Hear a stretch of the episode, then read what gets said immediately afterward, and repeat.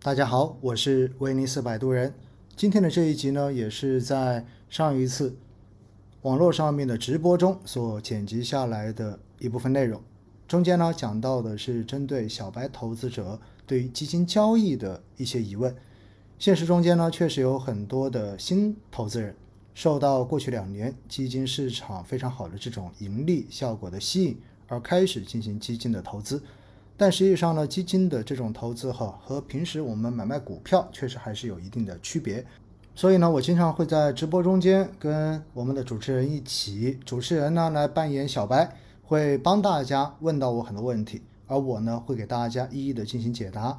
那么相关的内容呢，供大家作为参考，并不代表任何的机构和组织的意见，仅代表个人对于基金投资、对于市场的这种理解。由于中间呢也不存在任何产品的介绍，所以呢也肯定不构成具体的投资建议。大家每天进步一点点，慢慢的让自己对于基金投资越来越专业，了解的越来越多，这样子呢，在未来的投资中间，我们获胜的概率将会变得越来越大一些。好了，接下来我们就进入到今天的这个内容。每次五分钟了解某一个细节，我觉得这就是一点一点的进步。让我们一起加油吧！哦，我刚才还看到有一个朋友在问啊，就是说，嗯，那个我那个摆渡摆渡人这个怎么理解啊？就威尼斯摆渡人，哎，这个我好像还真的从来没有问过陈老师，就是这个名字有什么由来吗？呃，这一个名字其实用的蛮早了，还用了十多年呢。啊，因为最早的时候，我一二年当时在豆瓣上面，嗯，就写帖子，然后那个时候市场也特别低迷嘛，嗯然后写帖子，然后推荐大家做定投。然后呢，在那之前就开始用百威尼斯摆渡人这一个名字。那威尼斯摆渡人首先想的是摆渡嘛，嗯，摆渡的话，在某种程度上面就是，呃，帮助想要到达彼岸的人，然后哦帮助去大家哎帮助大家。那为什么是威尼斯呢？对呀、威尼斯是水城嘛，哦水城就意味着其实，在威尼斯的摆渡人是二十四小时无休的，哦，所以你就一直在忙碌，没有任何可以停下来的时候。嗯，就是这么想的，所以就叫威尼斯摆渡人。哇塞，我觉得那个常老师这个名字真的是很，呃，怎么说呢？感觉就很有一种那种责任感跟那个就是。嗯，在心中啊，就是说二十四小时帮助大家就是到达知识的一个彼岸啊啊。然后刚才哦，还看到有个朋友嗯提了一个问题哦，他说的是买入卖出价格是怎么决定的？嗯，咱们这边要说一下，就是那个基金的话，它买入是靠金额买入的，确认的时候是按份额确认的。这个地方就是陈老师也可以给大家讲一讲啊。其实呢，基金哈，首先用买卖这个词并不准确，嗯，因为基金它本身它分两种交易模式，就是不同的基金，嗯一种的话是叫场内交易，场内场一种叫做场外，有很多就经常理解不了什么叫场内，什么叫场外。啊，其实所谓的场内哈，就是在交易市场内，嗯就比如说你像买股票一样的，这种叫做在场内进行买卖。嗯所以呢，如果基金是在场内交易的，那你可以说是买卖，因为它就跟一只普通的股票一样交易。嗯嗯你可以打出你想要卖出这一个份额的价格，嗯单价，然后只要有人愿意接受你的价格，嗯他就可以买入。嗯，但是呢，它这种就需要一个对手方，就是你要买的时候有人愿意卖给你，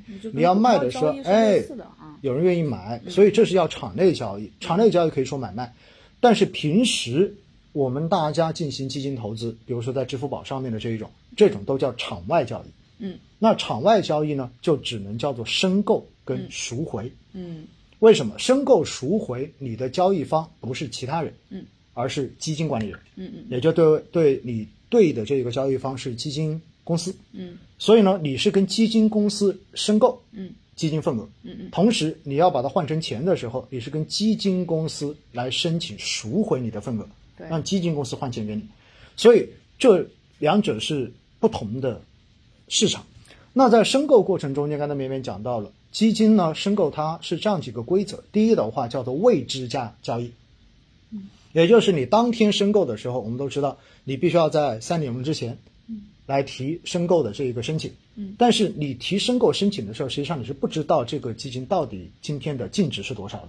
嗯，当然，如果是新基金，那除外啊，新基金那都是一块钱起，对不对？是所以呢，这个你当天申购的这个净值的价格，要等到当天晚上基金公司算出来之后，公布了当天的单位净值，这才会是你申购基金的那一个单价。所以呢，它是未知价的这一种申购。那申购的时候是按照金额申购，刚才绵绵说的很清楚，比如说你一千块钱，那么就是一千块钱买进去，那这个时候呢，他会直接按照当天晚上的单位净值，然后给你计算份额，当然前提是先把这个申购费去掉，对不对？剩下的这个钱帮你计算为你到底能够申购成功多少的份额。而在赎回的时候，大家记住，这是很多人经常有时候，尤其是小白哈，经常会遇到的问题，就是说我明明看到我是赚了钱的，嗯，为什么我一赎回的时候发现钱就变少了呢？对啊。不是这样子的，嗯，赎回的时候，你看到你的账户里面啊，那一个可赎回的东西叫做份额，所以赎回的时候不是按金额赎回，而是按份额赎回。那赎回来的时候，你能够赎回来的钱是用你赎回的份额去乘以你赎回当天晚上出的单位净值，最后算出来的这个总数，那么就是你的赎回金额。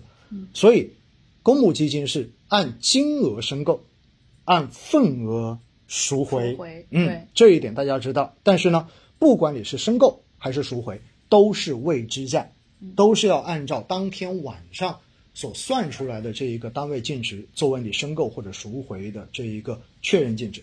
嗯嗯，这一点就是给大家普及一下哈，因为有很多人真的搞不太清楚的。